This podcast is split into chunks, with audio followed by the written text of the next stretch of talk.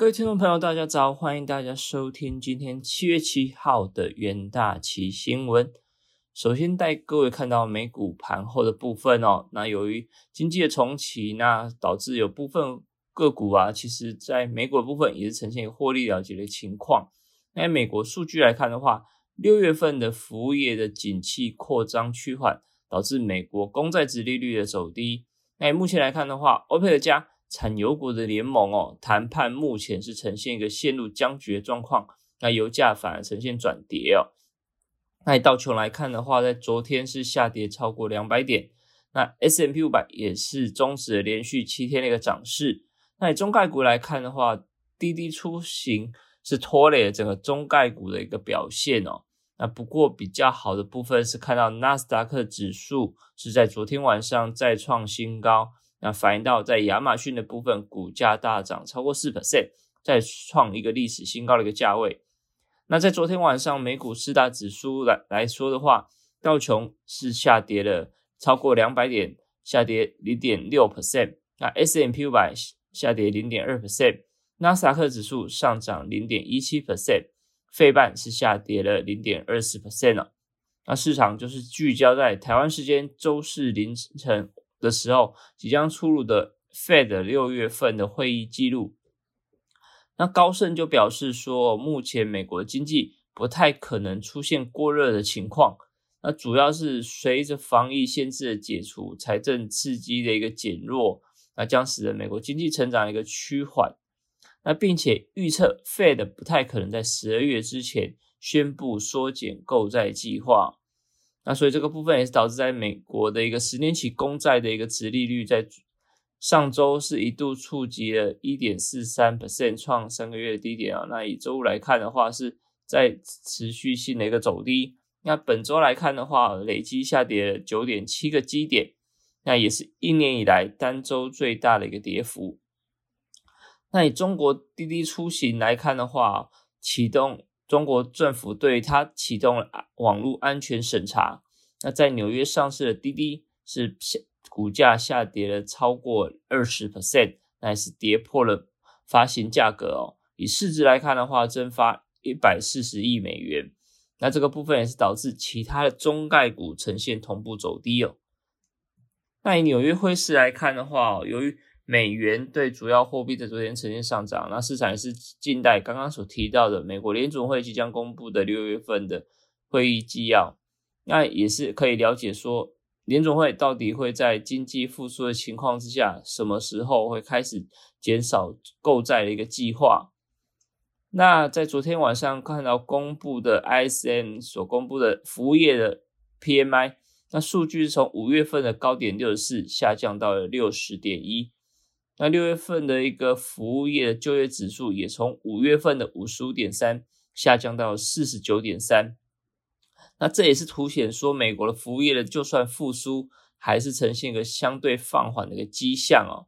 那该机构也是表示说，其中可能受到劳劳动力跟原物料短缺的一个影响，那导致部分未完成的工作持续一个累积哦。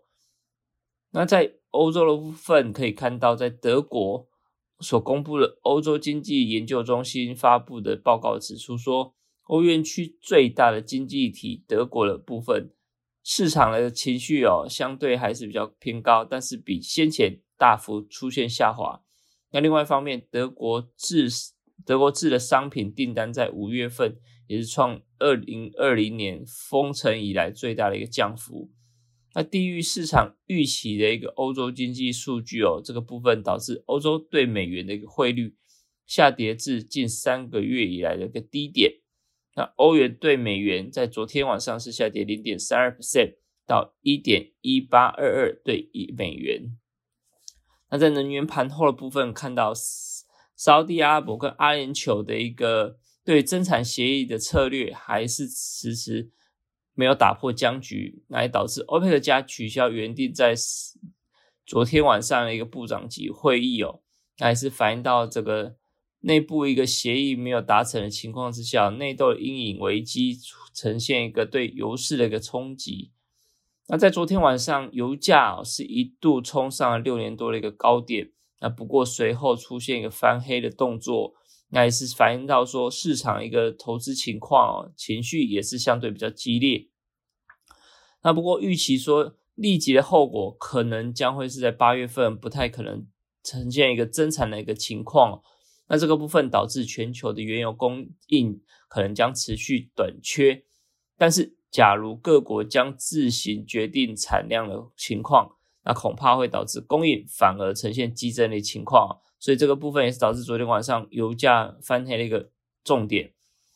那欧佩克加预料在未来数日之内可能会恢复谈判。那当然，美国总统拜登也是敦促欧佩克加必须要寻找折中的一个方案来进行哦。那投行 Morgan Stanley 就指出说，欧佩克加这个部分将增添油市的不确定性。那布兰特原油的一个价格哦，可能会在每桶七十五到八十美元之间的一个来回震荡。那高盛也是认为说。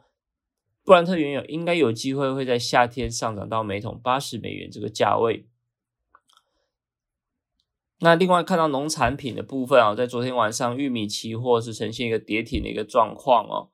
那这个部分也是反映到市场对天气的一个担忧。那由于气象预报指数说美国主要种植区的一个凉爽天气的预期，缓解了对先前干旱的影响。啊，也导致芝加哥期货交易所的玉米期货在昨天是达到了一个跌停板。那主要反映到美国天气转凉、潮湿的一个预期，缓解整个种植不利的一个情况。那由于先前美国农业部对于美国种植面积是低于预估，那在上礼拜，美国的农产品像是玉米、黄豆的部分呈现上涨哦。那不过最新的气象预报看起来就是可能会导致整个种植的一个面积跟速度有所加快。那这个气候啊跟农作物相对来看是比较敏感的一个关联性哦。那所以当然除了玉米期货呈现下跌，那其下跌，那其实在黄豆期货的部分，昨天也是明显下跌，每每普尔九十四美分哦。啊也是明显呈现一个走低的状况，那这个部分可能投资人就是要多加留意。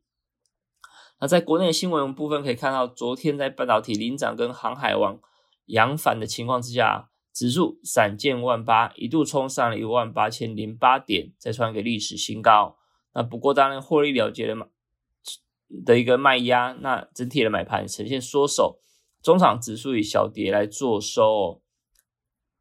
那以目前来看的话，在昨天航运类股其实就占了大盘的成交比重高达四十八 percent 哦，那远高于电子类股的三十二 percent，三十二点七 percent。那其中光是长隆的一个成交金额就高达一千一百八十八亿元，占了大盘成交金额接近两成。那这个部分也是反映到资金持续以往所谓的航运类股哦。那在台积电的部分，由于受惠 Intel 可能会包下台积电三纳米的一个产能。外资的部分，像是摩根大通啊，跟瑞士信贷不约而同在昨天指出说，台积电的先进制程持续壮大，成为国际晶片厂主要合作的一个伙伴哦。那这个部分就是持续看好台积电长期的一个股价，那甚至有机会来挑战千元大关。那在台积电的一个法说会前夕，外资圈再度畅旺哦。那以摩根大通来看的话，短期重生。对台积电目标价七百八十元的部分，那瑞士信贷就认为说，随着产能逐渐扩大，那未来三到五年的股价有机会迈向七百五到九百三三元。那接着进入我们三分钟听股期的单元，那第一档就跟大家介绍在长隆的部分哦。那由于中国第三大的一个盐田港已经恢复营运，那不过整体全球的一个待消化的货柜大量涌现，导致在欧美地区的一个塞港，那船舶的一个准班率哦维持一个低档，那预期运价在第三季的旺季哦将会持续性的一个上涨哦，那加上长隆有新船的一个交付，这个情况之下，带动长隆期货在昨天呈现一个上涨做售，短中期均线还是维持一个向上的一个格局。那不过留意到昨天的外资啊是呈现一个卖超的一个调节哦，是一个比较明显的动作。那这个部分可能就是要留意到今天的。操外资的操作方向。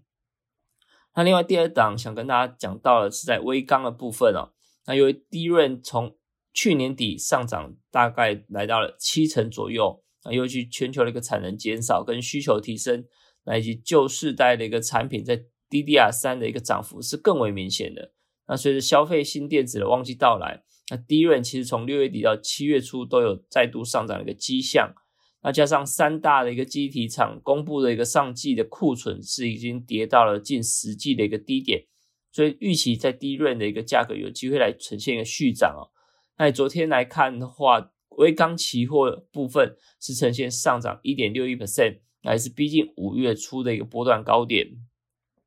那另外第三个是在国巨的部分哦，那国巨先前是宣布了并购奇力新之后，外资投行包括了像是。摩根大通、高盛都是看好它的一个并购效益。那其中摩根大通是上修了国巨的目标价到八百八十元，也是刷新外资圈对国巨最高股价的一个预测。